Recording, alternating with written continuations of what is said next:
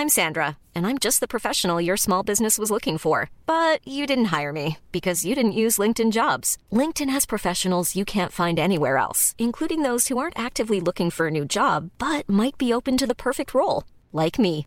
In a given month, over 70% of LinkedIn users don't visit other leading job sites. So if you're not looking on LinkedIn, you'll miss out on great candidates like Sandra. Start hiring professionals like a professional. Post your free job on linkedin.com/people today.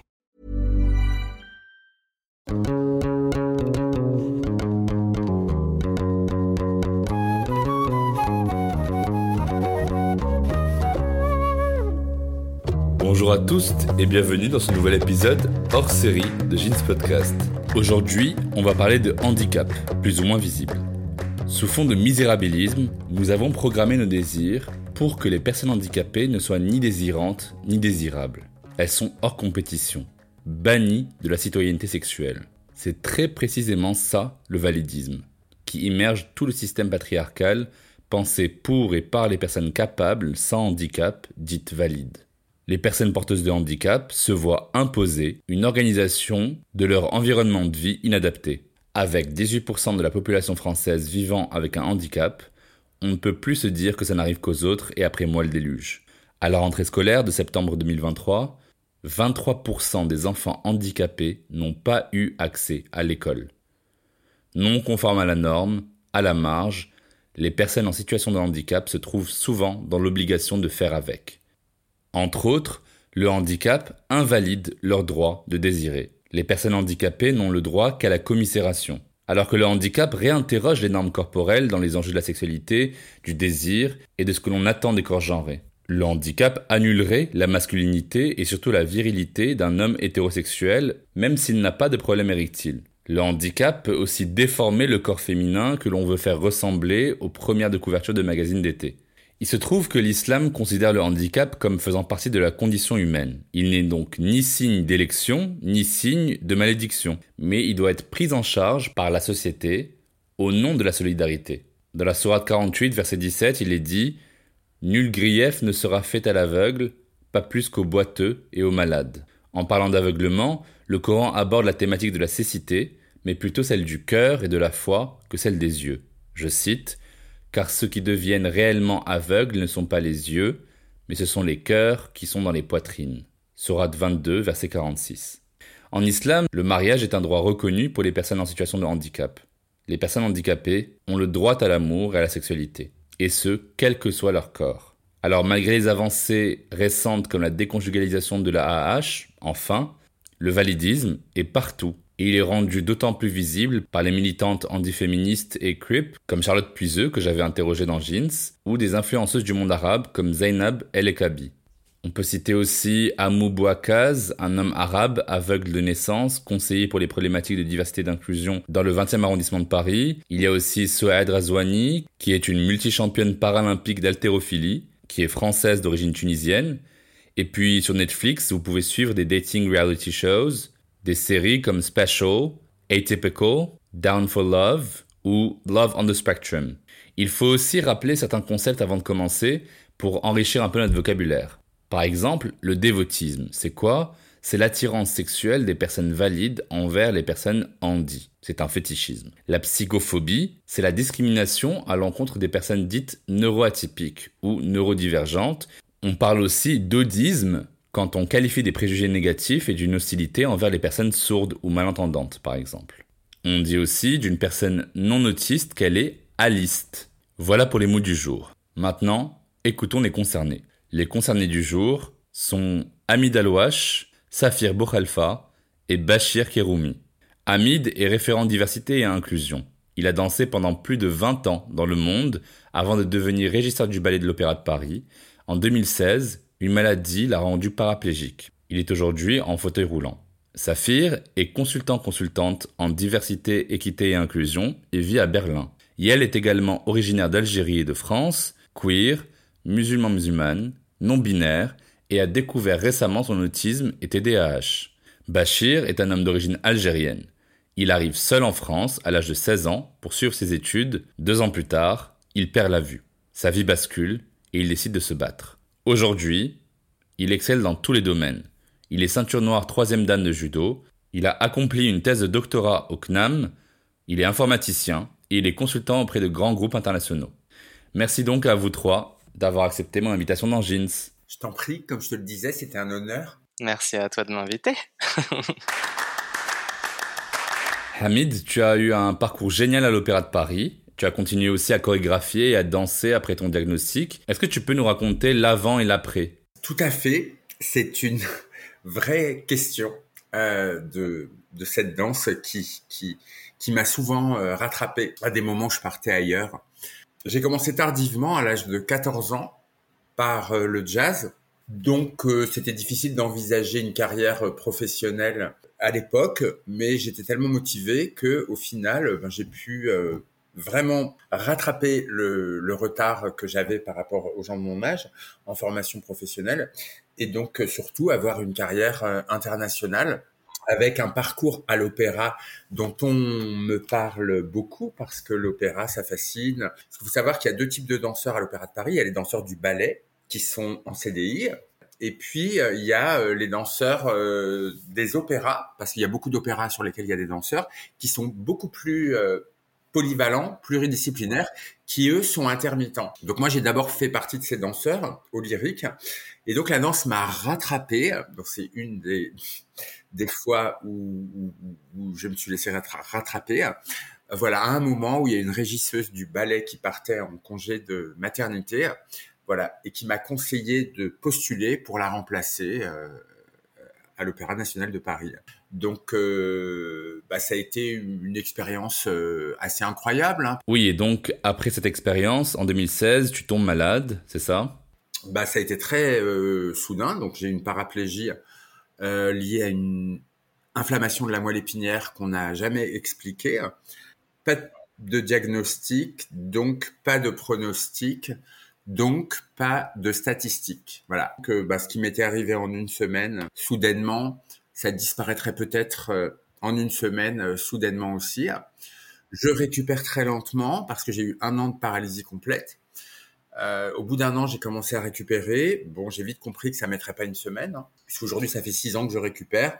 Parce que souvent, on voit euh, le, la partie de, de l'iceberg que représente le, le fauteuil roulant. Voilà, et la paralysie, mais après, euh, on pense pas à tous les troubles, les handicaps invisibles de euh, vessie qui marche plus, de euh, transit qui marche plus, de sphincter qui marche plus, de zizi qui ne marche plus, puisque si tu veux, on en reparlera plus tard. Mais je fais une différence entre le pipi et le zizi qui n'ont pas la même fonction. Et donc, bah là, les gens, euh, pensant bien faire, n'hésitent pas, au bout de deux mois de paralysie, à t'envoyer des vidéos euh, de danseurs en fauteuil roulant, euh, voilà, en espérant que ça va t'inspirer. Là où moi, je, je détestais ces moments-là, parce qu'en plus, quand il y en a une nouvelle qui sort, ils sont 25 à te l'envoyer. Et moi, je regardais ça un peu comme des bêtes de cirque. Surtout qu'il y a sept ans, on voyait des choses très performantes, pas du tout euh, artistiques, pas du tout poétiques. Et moi, je suis plus de cette euh, trempe-là, on va dire. Euh, j'avais déjà fait beaucoup d'activités parasportives qui avaient rien à voir avec la danse. Et donc, du coup, ben, j'étais plutôt en, pleine forme.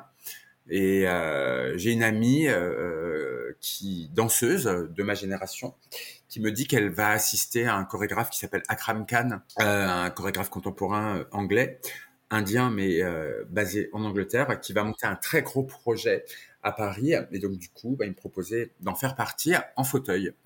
Et donc, du coup, bah, moi, j'admirais tellement ce chorégraphe que la question du handicap s'est plus posée et que j'y serais allé en rampant de toute façon. Donc, j'ai foncé et ça a été une expérience extraordinaire à plein d'égards, parce que déjà, comme tu peux imaginer, je réalisais que le meilleur de mes émotions de danseur appartenait pas forcément qu'au passé.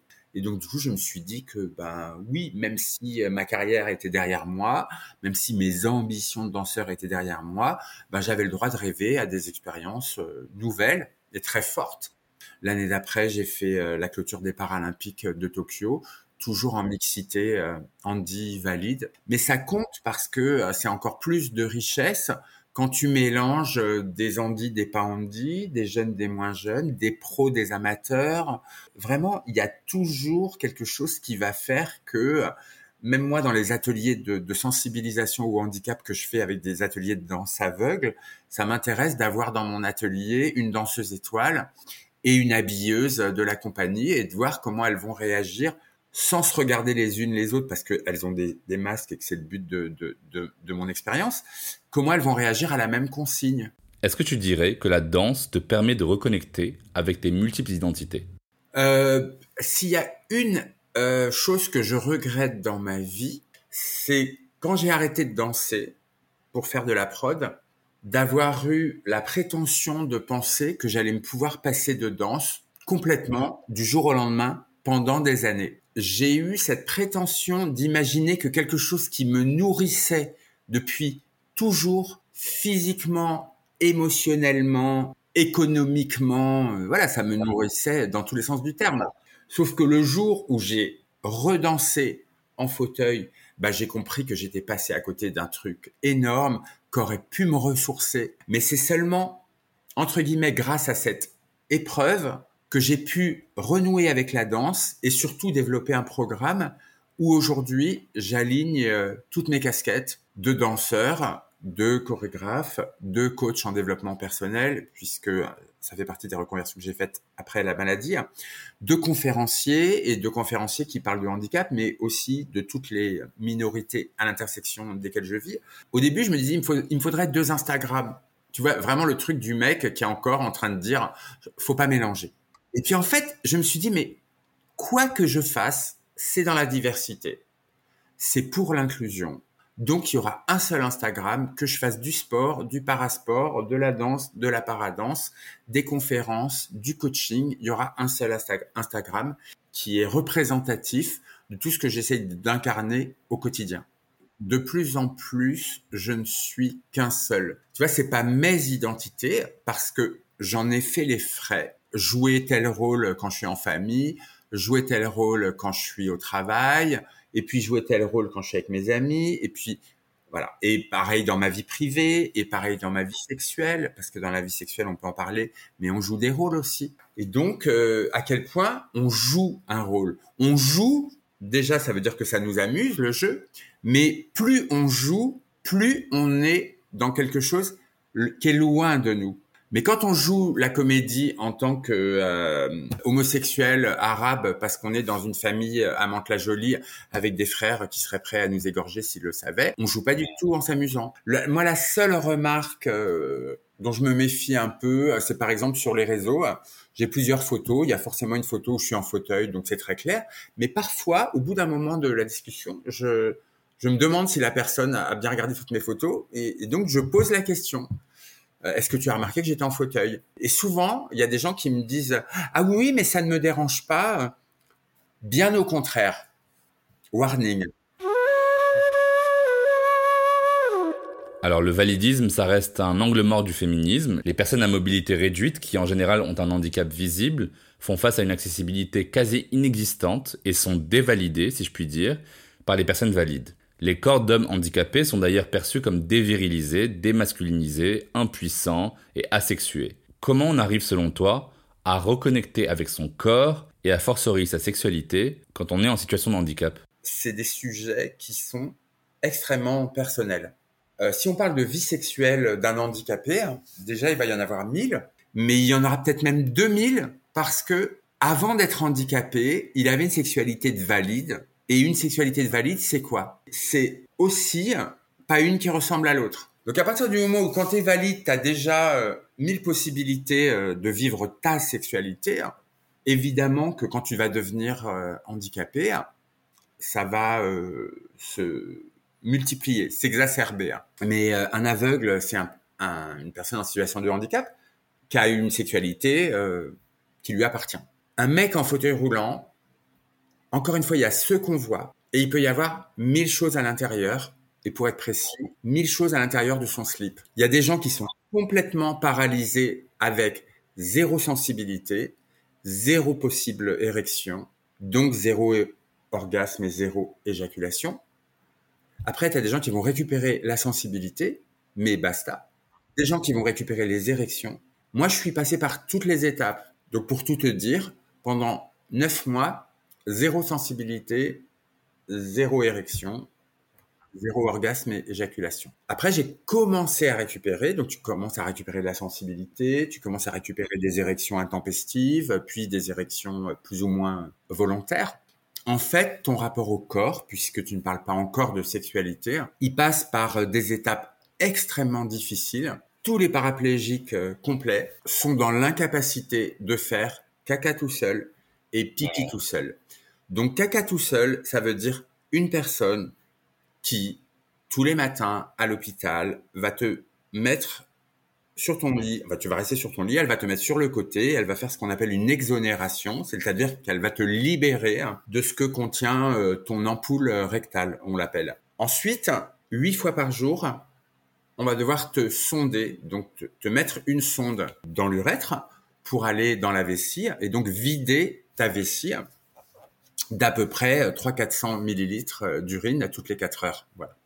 Dans les premiers mois, voire la première année, ton sexe et ton anus ne vont servir qu'à ça. Donc déjà, accepter l'intrusion d'un personnel. Donc, il y a tout un moment où la sexualité, le désir de sexualité n'existe plus. Et il y a seulement quand tu vas trouver de la stabilité dans cette autonomie, plus de la vitalité, plus de rééquilibrer euh, psychiquement, que là, il va commencer à y avoir euh, de la place à nouveau euh, au plaisir qu'on te touche, au plaisir qu'on te regarde, au plaisir de te recoiffer, de quitter ton pyjama, de mettre du parfum, du gel dans les cheveux, etc., etc. Et d'ailleurs, il y a des gens qui font un tel effort pour rendre la chose possible qu'après ils tombent dans l'excès complètement inverse. C'est-à-dire que moi, j'accompagne des personnes euh, en situation euh, de handicap en fauteuil dans des séjours euh, sport à sensation. Donc, c'est des gens qui sont sortis depuis quelques mois de l'hôpital et donc du coup, bah, qui partagent une chambre à deux, à trois et qui se baladent à OLP sur leur fauteuil roulant. Euh, voilà, qui ont complètement perdu toute mesure de pudeur, de d'intimité, de, de dignité, de où ça commence, où ça s'arrête.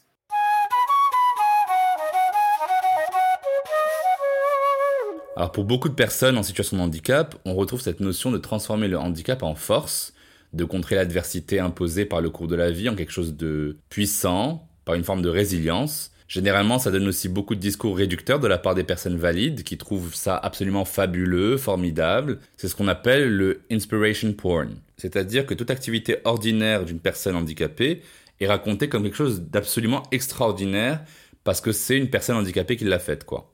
Du coup, Comment faut-il se comporter en tant que personne valide face aux personnes en situation de handicap? Moi, la question de l'inspiration, c'est une question euh, à laquelle j'ai beaucoup réfléchi parce que moi, quand je commence à pitcher ce qui m'est arrivé, au bout d'une minute, d'une minute, silence, qu'on soit dans un bar, une conférence, il y a un silence de mort parce que tout le monde hallucine sur rien que le début de mon histoire.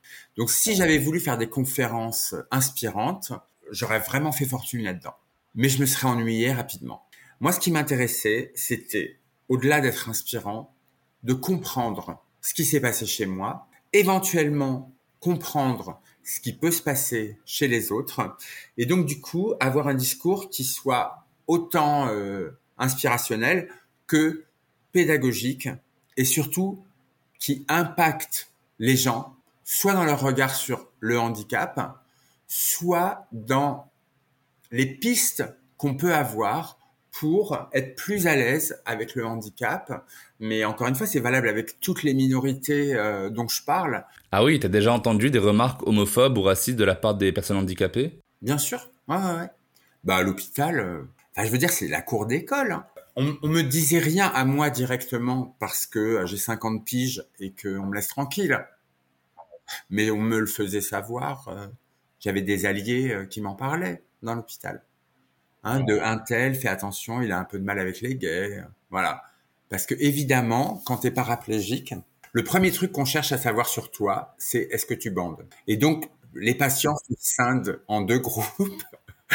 ceux qui bandent et ceux, et ceux qui bandent pas. Et c'est tellement important pour tout le monde. Et tu as des gens qui préféraient récupérer leur érection que euh, marcher. C'est ça.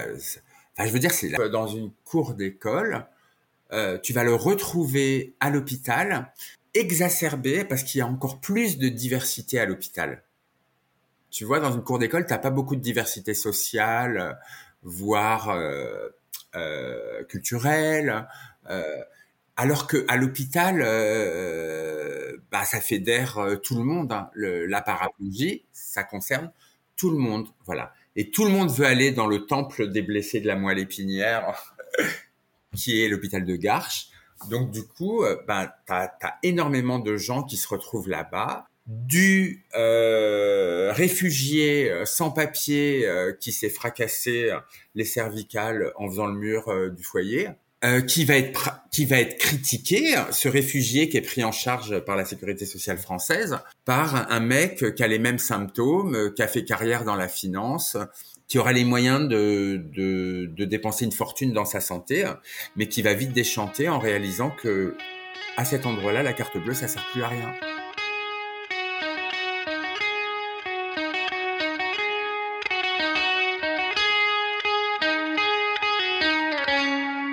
Les personnes porteuses de handicap sont des personnes, hein, et, elles ont des personnalités.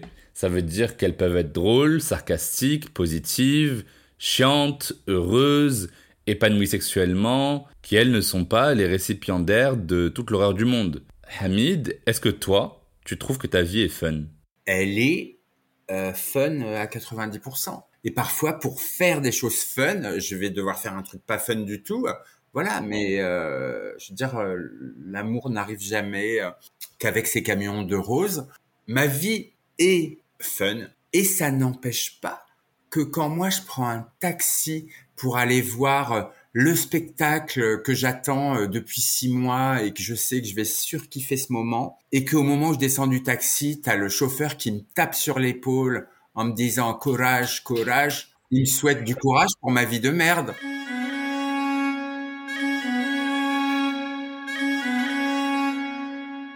Alors toi, Saphir, pour parler directement du vif du sujet, comment tu ressens l'intersection de ton identité neuroatypique ou neurodiverse ou neurodivergente avec le fait d'être non-binaire, d'être queer, d'être d'origine algérienne, d'être musulman-musulmane Comment tu fais pour allier tout ça?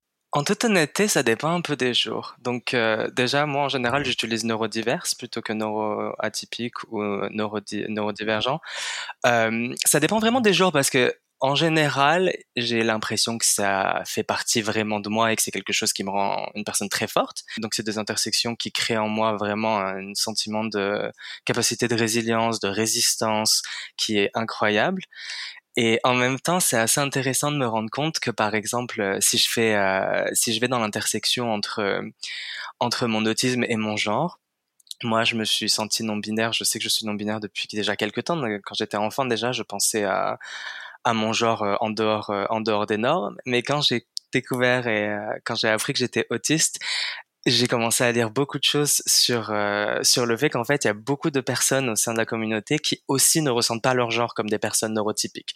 Donc c'est un truc qui est assez commun en fait euh, quand on a quand on fait partie euh, quand on est sur le spectre autistique et c'est exactement comme ça que je le ressens moi en tant que personne à genre.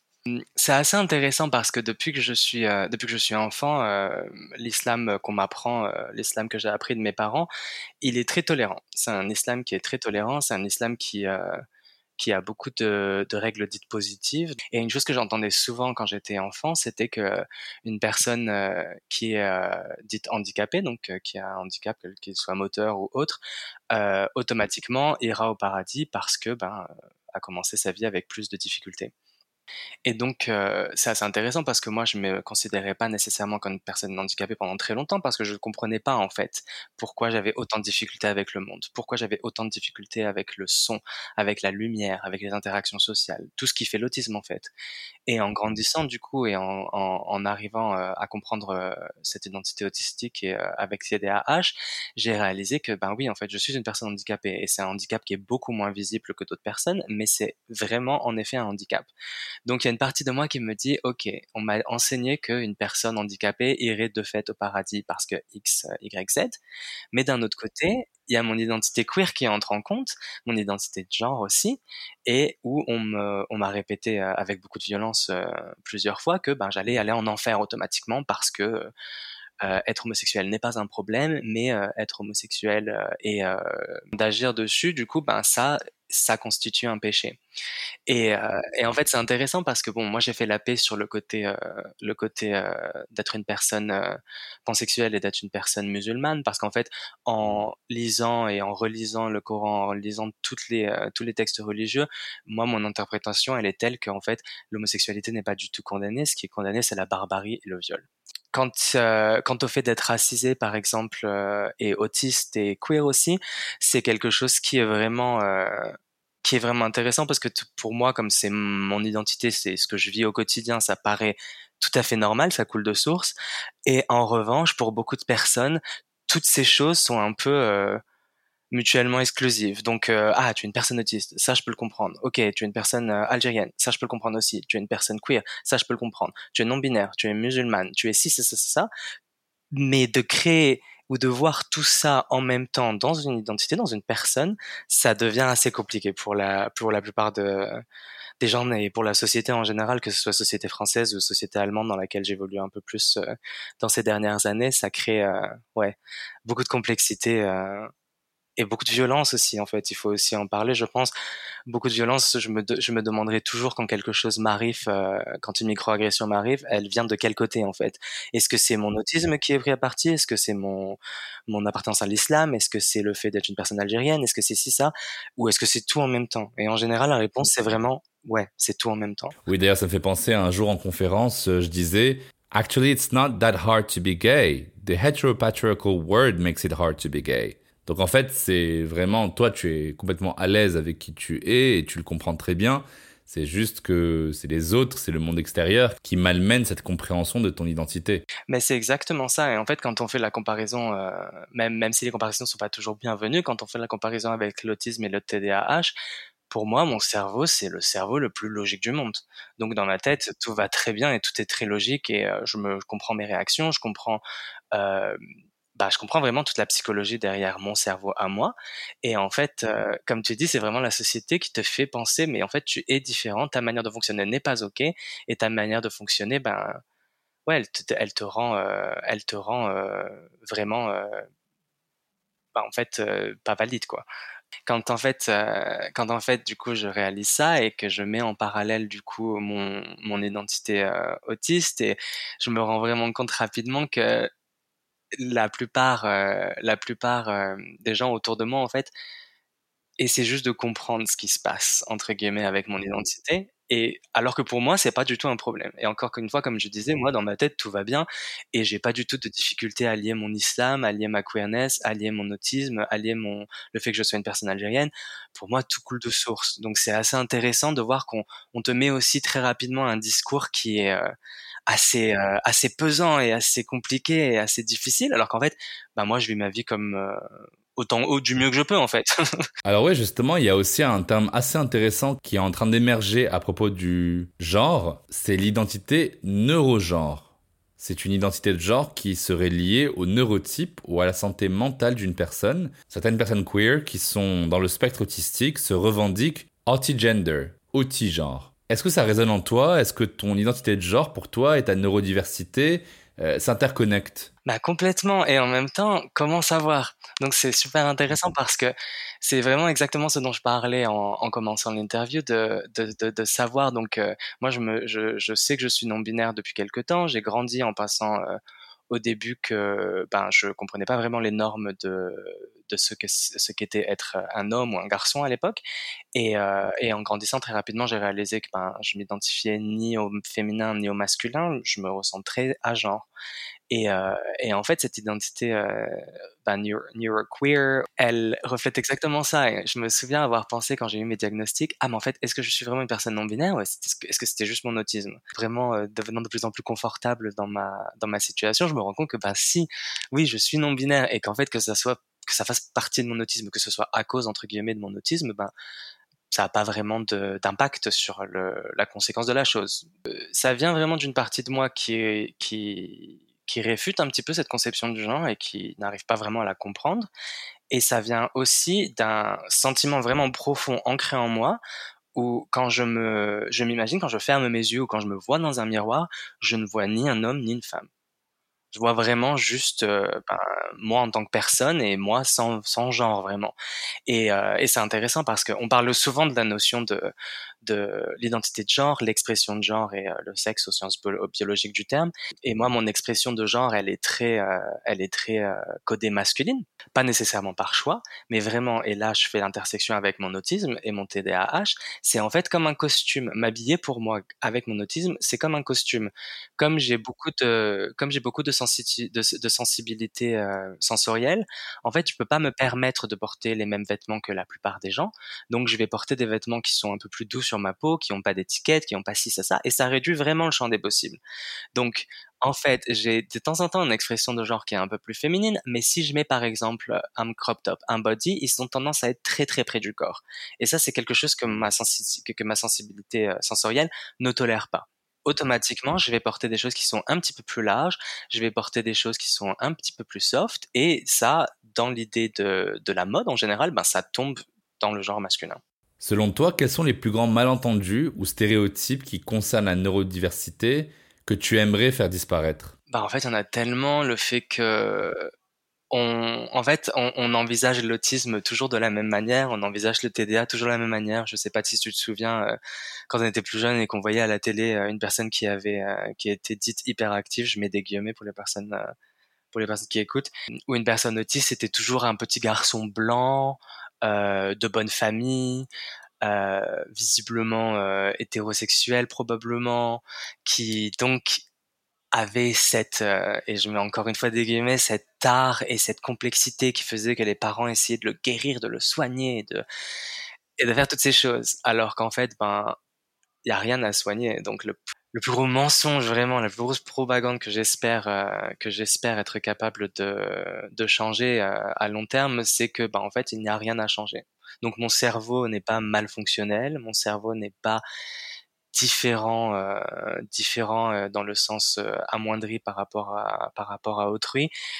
Il est juste construit d'une manière tout à fait différente et c'est tout à fait ok. Comme je disais un peu plus tôt, j'avais l'impression que la vie entre guillemets n'était pas faite pour moi, que tout était beaucoup trop difficile. Donc je me disais mais c'est pas possible de comment les gens ils font pour ne pas être fatigués tout le temps, comment euh, les gens ils font pour euh, communiquer aussi simplement, comment les gens ils font pour X et Y? Et, euh, et en fait d'avoir compris mon autisme m'a fait me rendre compte bah oui en fait j'évolue dans un monde qui n'est pas fait pour les personnes comme moi. Donc, euh, on parle d'autisme, euh, si on parle de statistiques, globalement, il devrait y avoir à peu près 1% de la population mondiale qui est autiste. Donc, ça ajoute à ça le fait que moi, je suis une personne avec autisme, mais aussi avec TDAH. Donc, au sein de la communauté autiste, il va y avoir peut-être 50% des personnes qui ont aussi du TDAH. Et j'ai un troisième, euh, un troisième truc qui était comment ma différence était justifiée quand j'étais quand j'étais enfant, c'était cette cette, euh, ce haut potentiel intellectuel. Et je mets encore une fois des guillemets parce que qu'est-ce que ça veut dire haut potentiel intellectuel Comment on, comment on le décide Mais en gros, du coup, ce, ce type de cerveau que j'ai représente un pourcentage tout, tout, tout, tout, tout petit de la population. Mais ça ne veut pas dire que je dois être en marge de la population. Et quand je dis je, que nous, des personnes neurodiverses doivent être en marge de la société. Parce que si moi, mes intersections au sein de la neurodiversité sont telles, bah en fait, il y a aussi beaucoup de personnes neurodiverses de plein de manières. Il y a des personnes qui vont avoir que du TDAH, il y a des personnes qui vont avoir euh, qui vont être schizophrènes peut-être, il y a des personnes qui vont avoir troubles de, de l'identité dissociative. Il y a beaucoup de possibilités en fait, il y a beaucoup de choses qui font que bah, il n'y a pas vraiment de normalité au sein de, au sein de nos cerveaux. Donc d'essayer de, de comprendre à terme que chacun a ses forces, chacun a ses faiblesses, et de reconnaître aussi ben, à quel point euh, certaines, euh, certaines neurodiversités peuvent être vraiment handicapantes. Oui, c'est ça, c'est qu'il y a beaucoup de personnes aussi qui parlent de manière presque condescendante de l'autisme comme un super pouvoir. Complètement. Et moi, je, je vais partager, euh, je vais partager quelque chose qui m'est arrivé en particulier et qui, je pense, est arrivé à beaucoup de personnes dans mon cas. Quand quand j'ai eu toutes ces conversations avec mon psychiatre, donc moi je, je soupçonnais pas personnellement être autiste. Euh, je pensais avoir un TDAH et du coup j'ai pris un rendez-vous avec un psychiatre. J'avais fait une liste de toutes les choses qui m'avaient interpellé. Et le psychiatre me dit ah ok, moi j'aimerais bien vous tester pour l'autisme. De ce que vous me dites là tout de suite, ça aurait beaucoup de sens. Je dis ok. Et en fait, même un professionnel qui est spécialisé dans l'autisme m'a demandé à un moment, mais du coup, euh, est-ce que vous avez quelque chose que vous faites mieux que les autres? Que, Alors que c'est quelque chose, comme on dit, en fait, il y a beaucoup de personnes autistes, euh, la plupart des personnes autistes sont très normales, pas besoin d'avoir un QI euh, de 160, pas besoin d'avoir un QI de 50, enfin, on est très normaux. Quand on parle d'une personne autiste, par exemple, on a toujours l'été de l'autisme savant ou de l'autisme qui, ne, qui ne sait rien, entre guillemets, l'autiste, pardon, qui est non verbal. Et évidemment, toutes les réalités au sein du spectre autistique existent. Il y a des personnes qui ont un QI de 160, il y a des personnes qui ont un QI de 60 ou de 70, mais en fait pas plus ou pas moins que dans les communautés neurotypiques. Tu travailles beaucoup en tant qu'expert experte en diversité et inclusion en entreprise. Qu'est-ce que tu as envie de dire aux managers qui se retrouveraient face à des personnes qui, comme toi, combine une intersectionnalité d'identité potentiellement discriminée en entreprise. Comment tu penses qu'ils doivent se comporter? Qu'est-ce qu'ils doivent faire pour améliorer le quotidien de personnes qui en particulier sont euh, dans le spectre autistique? Bah En fait, moi, dans ma pratique, dans mon travail, je parle beaucoup d'équité. Il y a autant d'autisme que de personnes autistes. Moi, mon autisme, il se, traduit beaucoup par des sensibilités, sensibilités et sensitivités euh, sensorielles. Donc ça, c'est quelque chose que les managers, ils ont aucun problème à comprendre. Ah, ok. Donc tu as besoin de d'un casque qui va euh, réduire le son. Ok, ça on peut te le donner. Ah, tu as besoin de lunettes euh, teintées pour éviter que les contrastes soient trop euh, soient trop forts et qu'ils te donnent mal mal à la tête. Ok, ça on peut le faire. En revanche, quelque chose que que les que les entreprises ont du mal à comprendre, c'est la, la notion et le côté social de l'autisme. Donc par exemple, on utilise souvent l'expression lire entre les lignes moi, en tant que personne autiste, il y a des personnes autistes qui vont être capables de le faire. Moi, en tant que personne autiste, je suis incapable de le faire. Pour moi, entre les lignes, il y a rien. Il y a que du blanc. Donc, déjà, l'expression n'a pas beaucoup de sens. Et moi, j'ai une manière de penser qui est très littérale. Donc, quand on me dit lire entre les lignes, je visualise des lignes. Et je me dis, bah, il n'y a rien entre ça. Parce que moi, si on me met un email de 55 lignes avec que des sous-entendus, je ressors de la lecture la personne la plus confuse au monde et je j'entre dans ce qu'on appelle la dysfonction exécutive. Donc je freeze, je, je, je, je, me gèle et je peux plus rien faire de la journée. Mon cerveau surchauffe et arrête de fonctionner. Essayez d'être le plus direct possible. Comprendre aussi que parfois on peut peut-être manquer de tact. Comme moi j'ai du mal à comprendre les, le côté social des interactions et encore une fois toutes, euh, toutes les choses invisibles d'une interaction entre humains, ben du coup peut-être que je vais dire quelque chose qui pour moi avait la meilleure intention du monde, mais où finalement, du coup, c'est assez mal reçu et on va me dire, oui, mais en fait, euh, tu peux pas dire ça. Pareil, euh, mon TDA, par exemple, pour moi, c'est particulier parce que je visualise souvent mon, autisme comme une force euh, dans mon cerveau et mon TDA comme une autre force dans mon cerveau. Et les deux sont un peu en opposition parfois, mais aussi souvent assez complémentaires. Et par exemple, avec mon TDA, des fois j'ai donc ce qu'on appelle la dysfonction exécutive, mais qui va être euh, rattrapée entre guillemets très vite parce que je vais avoir une phase d'hyperconcentration et dans ma phase d'hyperconcentration de trois heures, je vais être capable de, faire le travail de deux semaines. Et comprendre en fait comment les personnes fonctionnent du point de vue du manager, essayer de, comprendre que ah ben des fois euh, euh, si euh, j'ai une personne autiste dans mon équipe, cette personne euh, va avoir l'air de ne rien faire entre guillemets pendant quelques heures, alors qu'en fait, elle essaie juste de s'autoréguler, elle essaie juste de, de vivre sa journée au mieux possible, mais qu'en vrai, le travail sera fait. Donc éviter de se concentrer sur comment le travail sera fait, mais peut-être plus sur le résultat. Oui, pour finir, il y a aussi une condescendance très forte des personnes valides envers les personnes handicapées ou neurodiverses, sur l'amour et la sexualité, bien sûr. Sauf que, tu le diras mieux que moi, l'orientation affective, romantique et l'orientation sexuelle, bah, ça existe aussi pour les personnes autistes, non? Bah complètement. Euh, pour moi, il y a une distinction un peu à faire entre peut-être sexualité et romance ici, où la question de sexualité est super intéressante quand on parle de, neurodiversité parce que, et je vais parler de l'autisme en particulier, on a souvent l'impression que les personnes autistes pardon, seront, euh, seront euh, asexuelles. Et que du coup, comme on a des difficultés à réguler nos sens, euh, trop de contacts nous envoie automatiquement euh, dans un dans un meltdown, dans un shutdown. Alors qu'en fait, c'est encore une fois, il y a autant de personnes autistes qu'il y a d'autisme, où du coup, ben, il y a aussi des personnes qui sont hypersexuelles en fait euh, avec l'autisme, parce que l'autisme ne veut pas dire juste essayer de d'éviter toutes les sensations. Il y a aussi une partie de, des personnes autistes qui sont en recherche de sensations constantes, parce que l'autisme, ça veut dire qu'on va, on, on, va emmagasiner euh, un peu plus d'informations sensorielles ou un peu moins qu'une personne neurotypique en gros. Après, quand il s'agit de, romance, il y a aussi l'idée que ben on est sans cœur, on n'a pas d'empathie. Donc ça, c'est un, un, des préjugés qu'on entend tout le temps. On n'a pas d'empathie. Donc et du coup, c'est assez intéressant parce que moi, je suis, quand on me connaît, je suis la personne la plus empathe possible. J'ai une compassion sans nom, mais c'est une compassion et je, je fais souvent la distinction entre empathie et compassion parce qu'empathie pour moi, c'est la juste le fait de savoir que les, autres personnes ressentent quelque chose. Et la compassion, c'est savoir qu'une personne ressent quelque chose et décider de l'aider et de la faire se sentir mieux. Donc il y a vraiment cette, euh, idée d'action euh, dans la compassion que moi je choisis de que je choisis d'expérimenter euh, et de pratiquer autant que possible. Et du coup, bah, en fait, quand je suis en relation, on m'a souvent dit, les personnes avec lesquelles je suis, ah, mais comment tu peux anticiper mes besoins autant?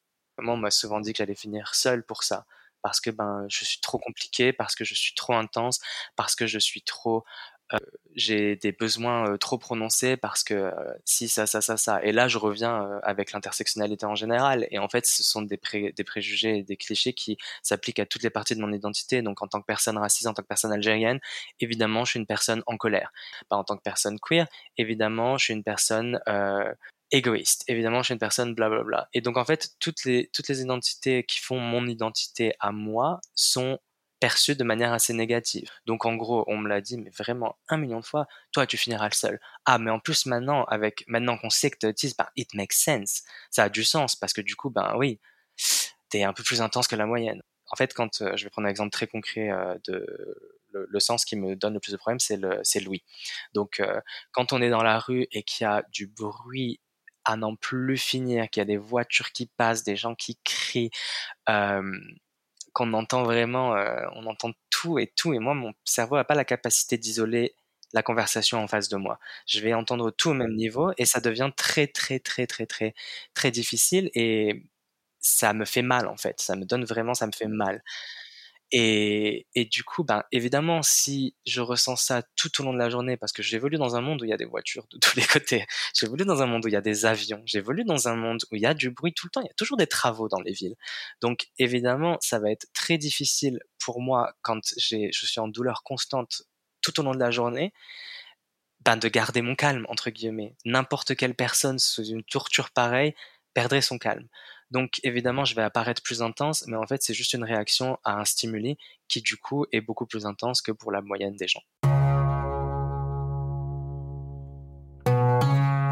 Alors Bachir, on croit souvent que les personnes en situation de handicap ne peuvent plus rien faire, ou du moins qu'il faut qu'elles se confinent entre elles dans des espaces spécialisés où elles feront des activités bien moins efficaces ou inintéressantes, en tout cas moins intéressantes que les personnes valides. On les prend en pitié, Comment, en tant qu'aveugle, on arrive à défier le regard d'autrui? Parce qu'en fait, on impose un autre regard. Parce qu'en fait, quand j'ai perdu la vue, euh, j'avais 18 ans et puis petit à petit, euh, j'ai appris en fait euh, à combattre et à exister face au, au regard qui est basé sur la vue. Il faut mettre en valeur le regard profond le regard qui est lié au sentiment, le regard qui est lié à, à, la, à la réflexion, à tout ce qui est profondeur. Et, euh, dans, dans, la vie quotidienne, euh, moi, je, je, lis beaucoup de choses dans la voix des personnes. J'observe euh, les gestes et paroles des personnes et j'ai un regard d'aveugle, à savoir, je vois les choses euh, liées globalement. C'est-à-dire que je ne, vois pas les choses séquentiellement. Euh, le voyant avec sa vue, il voit une chose, une deuxième chose, une troisième chose, une quatrième chose. Moi, je vois le tout et les liaisons qu'il y a entre le tout, entre les, les, éléments ou les êtres, etc. Et c'est un avantage. Et donc, moi, je le mets en avant et je l'utilise euh, au point de perturber la personne qui voit clair, mais volontairement, pour, pour euh, euh, en fait ramener la personne à enlever son arrogance et à avoir une relation équitable, normale. Et bon, moi, j'ai la chance d'avoir un caractère fort. J'ai aussi la chance de, de, de, pratiquer les arts martiaux depuis très longtemps. Donc, pour moi, le combat, euh, c'est naturel.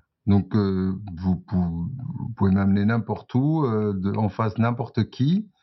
J'impose mon regard. Et la personne est obligée de me prendre à égalité. Non, mais c'est régulier. C'est-à-dire que vous avez les gens qui vous prennent de haut vous, avez, les gens qui sous-estiment systématiquement ce que vous venez de dire. Vous avez les gens qui vous laissent pas parler.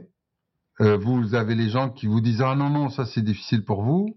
Vous avez de tout. Vous avez soit par la pitié ou la compassion, soit l'arrogance, c'est-à-dire la supériorité. Et, moi j'ai euh, fait des études mathématiques euh, pendant très longtemps à l'université et donc, j'ai une capacité d'analyse et de comprendre très très vite si la personne elle est honnête, si elle est loyale, si elle est euh, euh, parce qu'il y a des gens qui sont honnêtes et, et, qui ont une certaine éthique et mais qui ne connaissent pas et même s'ils disent des erreurs, vous sentez qu'ils sont honnêtes, il n'y a pas de difficulté. Dans ce cas-là, je suis là pour leur expliquer. Mais les personnes qui, euh, sont arrogantes, là, euh, bah, je les laisse pas passer en fait. Oui, je suis grand, costaud, donc j'impose quoi en fait. Puis euh, voilà. Et non, non, on peut pas faire le malin.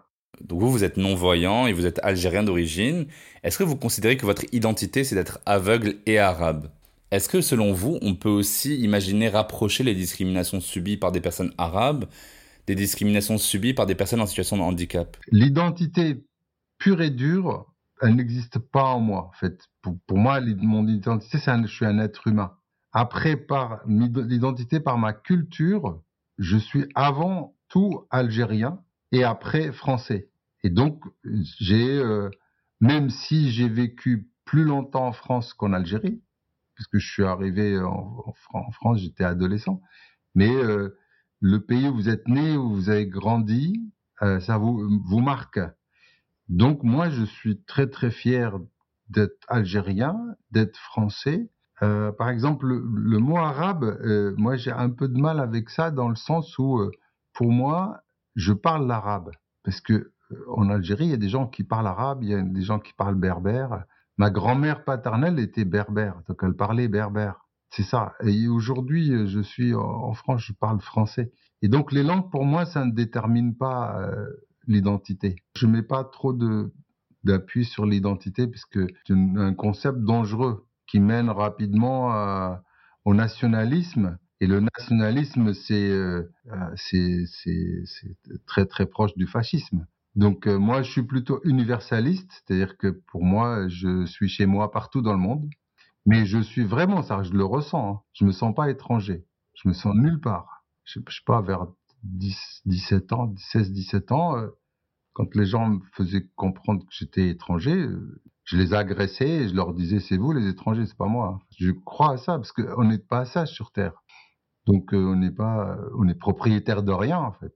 Moi maintenant, quand je des fois je, fais de l'humour et je fais de l'humour d'aveugle, un humour qui est plutôt ironique, qui peut des fois faire mal, euh, on, subit plein de situations euh, absurdes de, discrimination, que ce soit dans la rue, dans les transports, et puis des fois le regard compassionnel, etc. Donc du coup, pour euh, se défendre, on, se fabrique une, carapace d'ironie, d'humour noir. Et donc c'est cet humour qui va dominer. Et des fois, je peux essayer de faire rire, mais en même temps, ça fait grincer les dents. Et puis l'autre partie du, euh, très très positif de la culture aveugle, c'est que je vois comme un algorithme en fait. C'est quand vous dessinez un algorithme, vous vous avez euh, euh, une dizaine de choses à faire et vous allez faire un schéma qui va lier tout ça. Ben, un aveugle, il voit comme un algorithme. Je vous donne un exemple. Quand je suis en réunion avec mes collègues et on est en train de discuter sur un dossier, donc c'est un projet. Euh, donc ce dossier, il a, euh, je sais pas, une, trentaine d'éléments. Quand il parle du dossier, il parle de l'élément 1, après il traite l'élément 2, puis 3, le 4, etc. Mais il ne traite jamais les liens entre ces éléments-là. Moi, je suis le seul à dire, tiens, entre l'élément 2 et l'élément 22, il va avoir un problème. Maintenant, ils reconnaissent mon, ma qualité. Et quand ils ont un, dossier vraiment complexe, ils m'invitent.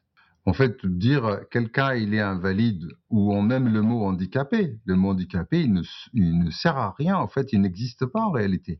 Donc, euh, on a des personnes euh, qui ont certaines qualités, qui n'en ont pas d'autres. Je vois pas, je peux pas conduire une voiture ou un bus, mais euh, il m'est arrivé plein de fois de, de, guider les gens dans le métro. Il m'est arrivé de d'être de, de, faire l'interprète pour les gens qui parlent pas anglais. Euh, quand je suis sur un tatami, vous pouvez m'amener n'importe quel judoka qui voit clair, je suis pas handicapé. Euh, voilà, donc la notion de handicap n'a aucun sens. Alors en France, il va enfin y avoir une déconjugalisation de l'AAH, l'allocation aux adultes handicapés. Ce sont 120 000 personnes handicapées vivant en couple qui verront, à partir du 1er octobre 2023, leur allocation augmenter de 350 euros par mois en moyenne. Cette réforme favorisera l'autonomie des personnes handicapées qui bénéficieront d'une allocation individualisée sans dépendre du conjoint et de ses ressources.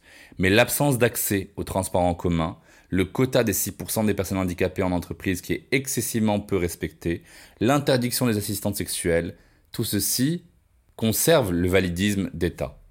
Alors si vous me permettez l'expression, pourquoi la société reste aveugle aux droits des personnes en situation de handicap, qui, en fait, ont juste envie de circuler, vivre, travailler et aimer comme tout le monde? Moi, je viens de, publier un bouquin que j'ai intitulé L'amnésie collective, qui traite en fait tous ces aspects, que ce soit l'accès à la culture, l'éducation, l'emploi, le sport, etc. Le problème en France, c'est que la mentalité n'a pas changé. la mentalité française a mis euh, plusieurs siècles pour changer vis-à-vis -vis de la femme, par exemple. Donc, quand on parle de, de handicap euh, ou de personnes en situation de handicap, bah, pendant très très longtemps, pendant des siècles, euh, ces personnes étaient considérées comme des gens inférieurs, euh, soutenus par la charité, qu'on n'arrive pas à sortir de là. donc c'est une question vraiment de mentalité. J'ai intitulé le bouquin l'amnésie collective. Si je devais mettre des fautifs, c'est le, c'est tout le monde, parce que on accuse tout le temps les politiciens, mais euh, on a les politiciens qu'on mérite. Euh, est-ce que euh, quand il y a des élections, est-ce que on exige d'un de, de, candidat ou d'un parti de mettre en fait la non-discrimination des personnes en situation de handicap dans ses programmes? On n'exige jamais rien. Il n'y a jamais de débat. Il y a même un débat qui est fallacieux, qui était ah au fait le handicap ça demande un consensus. Ah, moi, je dis, ça, c'est un pays de dictature si on met le consensus. Ah non, mais si c'est le handicap, on va pas faire euh, de la politique euh, droite ou gauche. Non, au contraire, moi, je dis que si on veut respecter les personnes en situation de handicap, il faut des programmes de droite, de gauche, du centre, etc.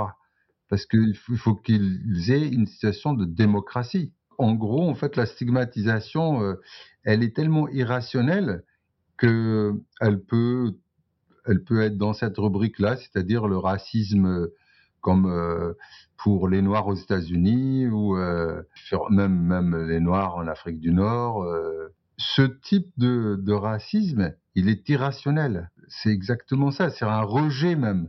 Par exemple, vous pouvez voir une dame, une jeune femme avec son gamin euh, changer de trottoir parce qu'il y a quelqu'un qui vient en fauteuil roulant ou un aveugle. Les enfants en situation de handicap vont vivre avec les autres enfants et là on apprend à vivre ensemble et dans ces cas-là il n'y a pas de difficulté. Euh, euh, quand on apprend à vivre ensemble, ben, on s'apprivoise et puis on développe une culture commune. Là, c'est pas le cas. Jusqu'à maintenant, on a encore des, établissements spécialisés, ghettoisés, qui sont généralement en dehors des villes.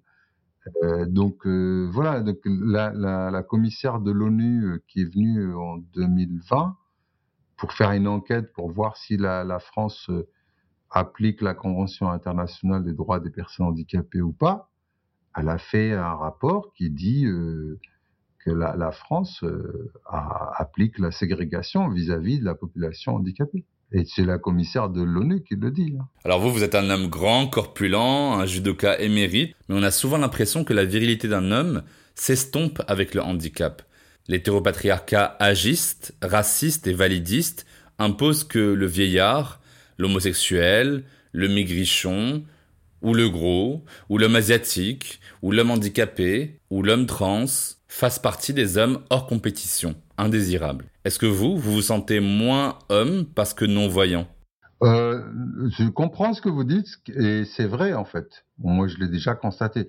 Moi, ça me touche pas, ça me concerne pas. J'ai grandi à Oran. Je pense que vous connaissez un peu la réputation.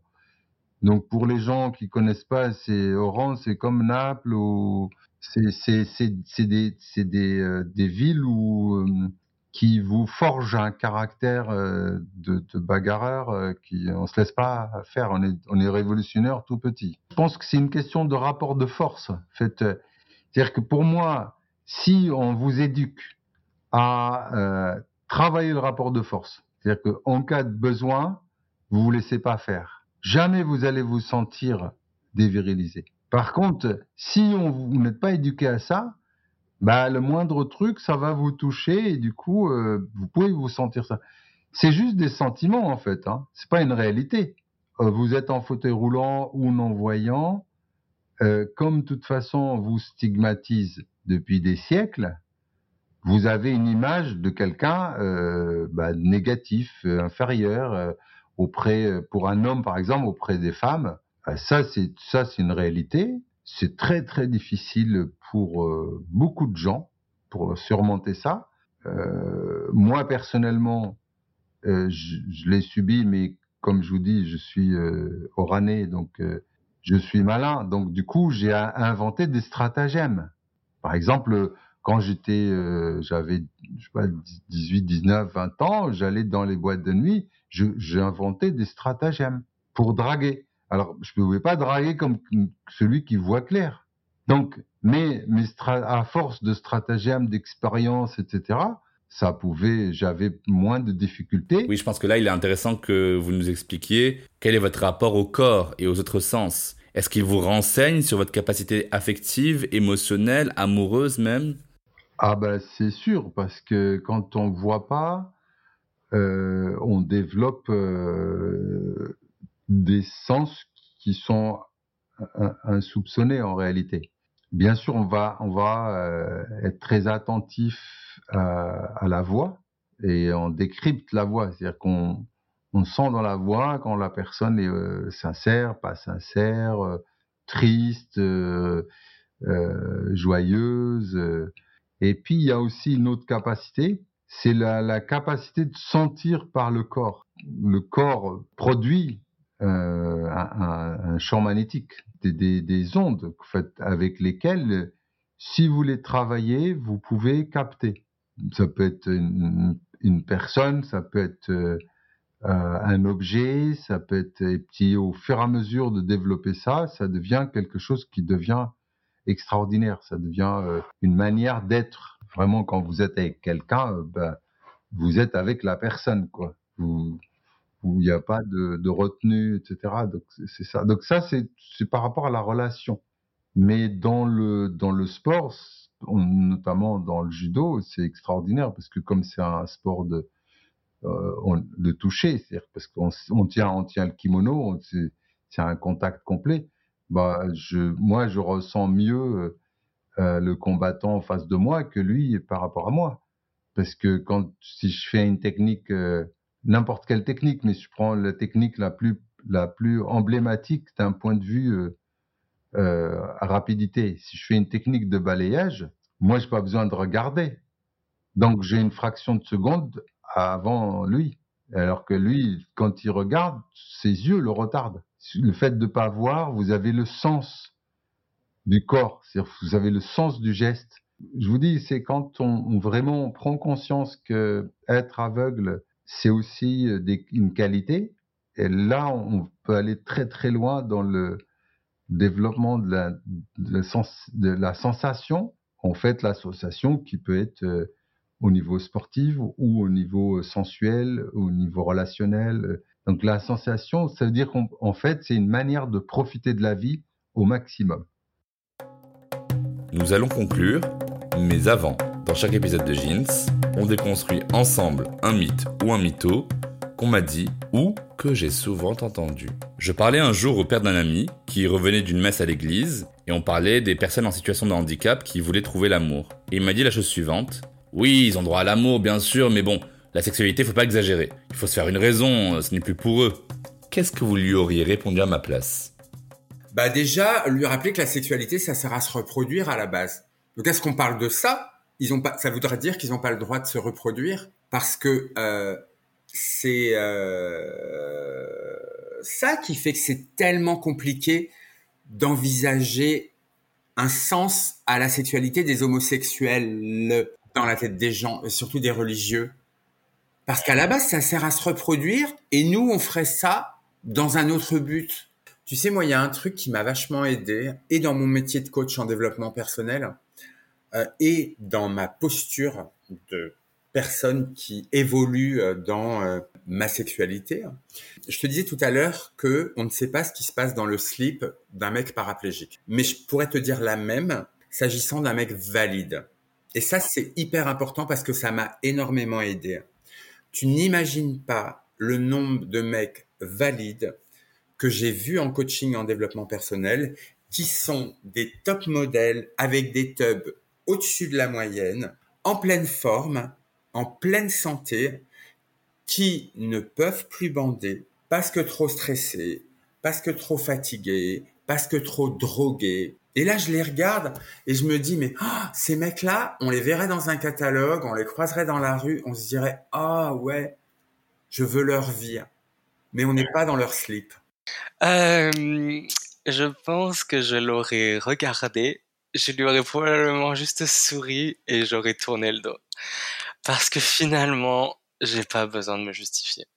Et j'ai vraiment maintenant décidé de concentrer mon énergie sur les personnes qui me donnent de l'énergie et les personnes qui ont des idées qui ne changeront pas, pourquoi est-ce que je vais utiliser mon peu d'énergie en tant que personne euh, handicapée à essayer de les changer?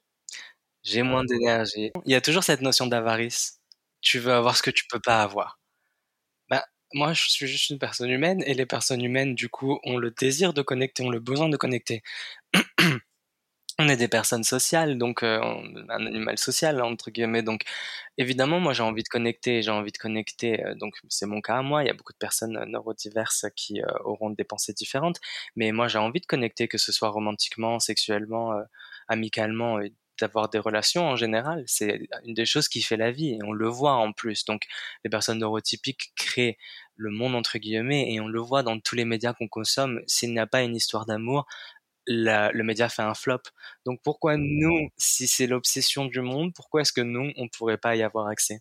Bah, je lui aurais dit, euh, il faut aller en formation continue pour apprendre ce que c'est la sexualité et le lien avec l'amour, parce que en réalité, en fait, il, ne, sait pas que euh, quelle que soit la personne, son lien à l'amour, c'est quelque chose de d'extraordinaire, de fort, de magnifique, et puis qu'il euh, euh, lui donne aussi la possibilité d'explorer en fait un pays.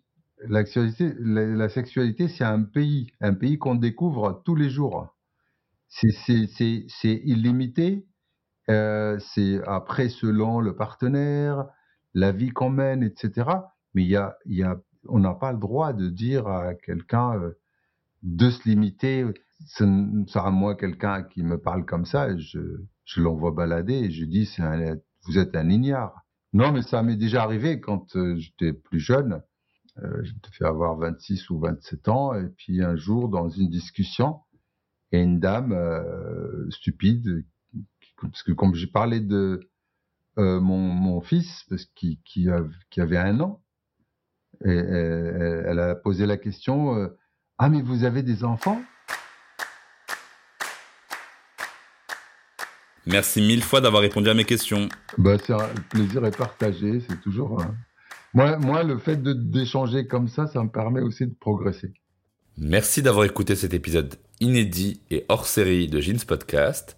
Que vous soyez sur Spotify, Apple Podcast, Google Podcast, Deezer ou autre, n'oubliez pas de vous abonner au podcast Jeans et de laisser vos questions, vos commentaires. Mettez 5 étoiles sur toutes les plateformes Abonnez-vous au compte at jeans-du-bas podcast sur Instagram. Poursuivez votre écoute de Jeans avec tous les épisodes disponibles. Partagez autour de vous, car il y a sûrement quelqu'un quelque part qui a besoin de ce message d'amour et de paix. A bientôt dans Jeans Podcast.